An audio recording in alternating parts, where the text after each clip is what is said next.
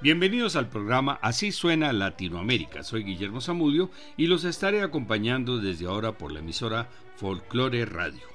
Así como la música europea influyó y fue la base de algunos ritmos latinoamericanos, varios compositores europeos y estadounidenses escribieron música latinoamericana en sus repertorios. El compositor y, pianista Lois Moreau Gottschalk descubrió e introdujo la música cubana en los Estados Unidos, iniciando así una relación de fascinación mutua y feliz encruzamiento que dura hasta nuestros días. En 1860 estrenó su pieza sinfónica Una noche en el trópico. Para su interpretación consiguió una gigantesca orquesta sinfónica la cual sumó los tambores de la tumba francesa, tocados por esclavos que habían sido descubiertos por Gottschalk en Santiago de Cuba y que fueron llevados a La Habana para la ocasión. Fue la primera vez que se utilizaron los tambores africanos en la música sinfónica. Gottschalk, un virtuoso pianista de New Orleans, estaba fascinado por la riqueza de la música de los afro-norteamericanos, de quienes extraía folclore para sus obras. Pero en Estados Unidos los esclavos no podían tocar tambores, pues sus amos puritanos se lo prohibían, considerando que así evitaban que los esclavos adoraran a sus deidades africanas. Gottschalk murió de fiebres en Brasil sin haber cumplido los 40 años y no supo que había echado a andar un fenómeno que cambiaría la historia de la música a nivel mundial con el entrecruzamiento de las músicas de Cuba y Norteamérica. Compuso óperas y sinfonías, entre ellas la mencionada Una noche en el trópico y A Montevideo. Es muy conocido por sus más de 200 piezas para piano y fue muy amigo del compositor cubano Manuel Saumel. Vamos a escuchar una de sus piezas para piano solo más famosas, Bamboula, opus 2, en la versión del pianista estadounidense Alan Fenberg.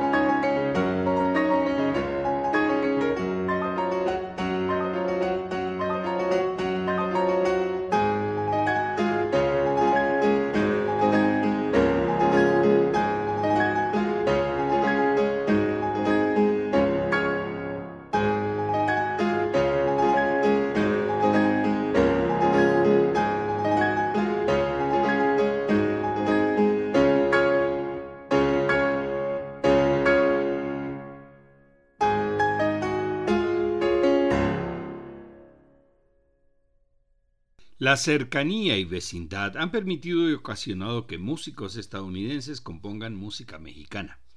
Aaron Copland nació en Brooklyn, Nueva York, en 1900 y murió en 1990. De origen ruso-judío, fue compositor de música clásica y para cine. Su obra está influenciada por el impresionismo y en especial por Stravinsky.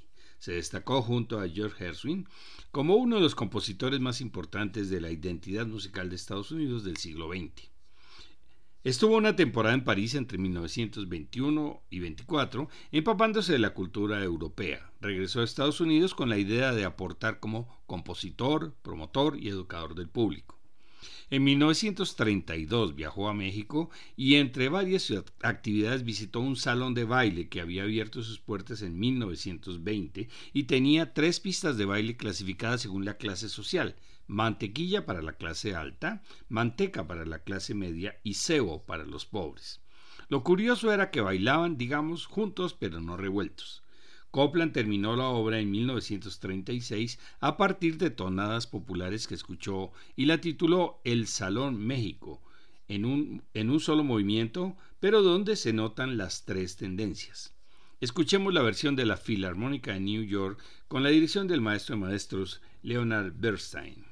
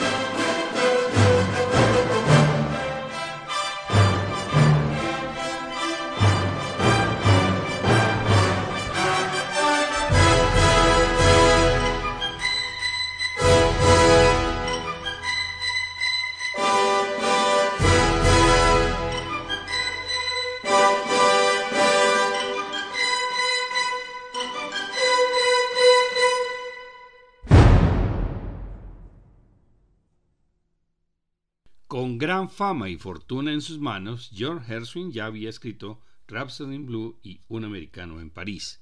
Le recomendaron que estudiara con Joseph Schillinger, nacido y entrenado en Rusia, quien emigró a Norteamérica en 1928 con la intención de mejorar su orquestación y contrapunto. La primera obra que compuso bajo esta influencia fue Obertura cubana, que primero tituló Rumba y así se estrenó en agosto de 1932. Herfing comentó que la composición se inspiró en una breve visita a La Habana y se esforzó por combinar los ritmos cubanos con su material temático original. El resultado es una obertura sinfónica que encarna la esencia de la danza cubana. En la portada indicaba que los intérpretes de los cuatro instrumentos cubanos, clave, maracas, guiro y bongo, debían ser colocados justo delante del director de la orquesta.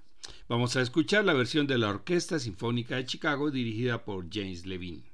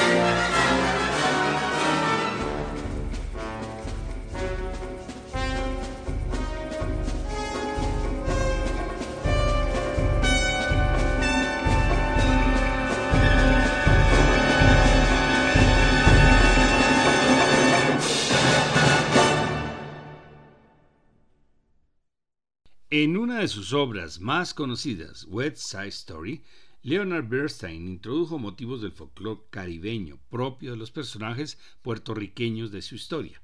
Vamos a escuchar dos piezas. Mambo con la orquesta Simón Bolívar de Venezuela dirigida por Gustavo Dudamel y posteriormente la Obertura a América con la Stage Door Orchestra.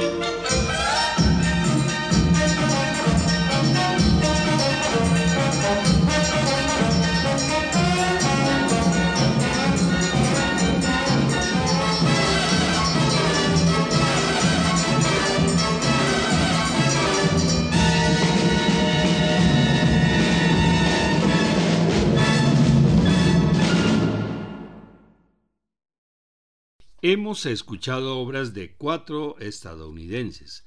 Ahora escucharemos piezas de dos compositores europeos. Primero del francés Darius Milhaud, nacido en Marsella en 1892. En 1916 viaja a Brasil como secretario del embajador francés. En ese viaje escribe las Saudades do Brasil, la suite para saxofón Scaramouche, con su destacado tercer movimiento brasileira y en 1918 regresa a Francia donde entabla amistad con Eric Satie y los músicos del grupo de los seis. En 1940 huye de la ocupación de Francia por los nazis y se traslada a Estados Unidos.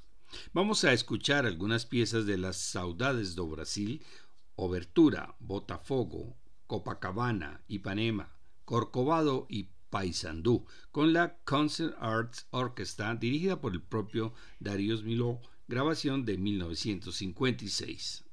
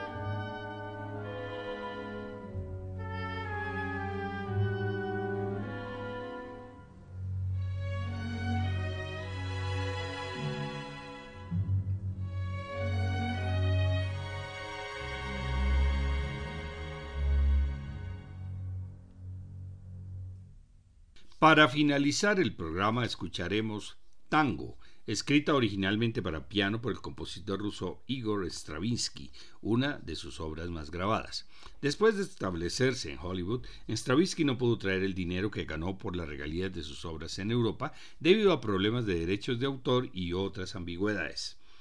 Cuando se encontró en dificultades económicas decidió escribir nuevas composiciones para explotarlas y ganar dinero. Tango fue la primera obra escrita enteramente en América. Es una de sus obras más rítmicamente regulares y no sigue la lógica rítmica utilizada en los tangos argentinos. La síncopa casi nunca se usa en el último tiempo de cada compás, sino que se usa en el segundo, lo cual proporciona a la obra una atmósfera distinta. Esta obra fue reinscrita y reorganizada muchas veces por el propio autor y por otros músicos después de su muerte. El primer arreglo fue estrenado por Benny Goodman en 1941 y un segundo arreglo en 1953.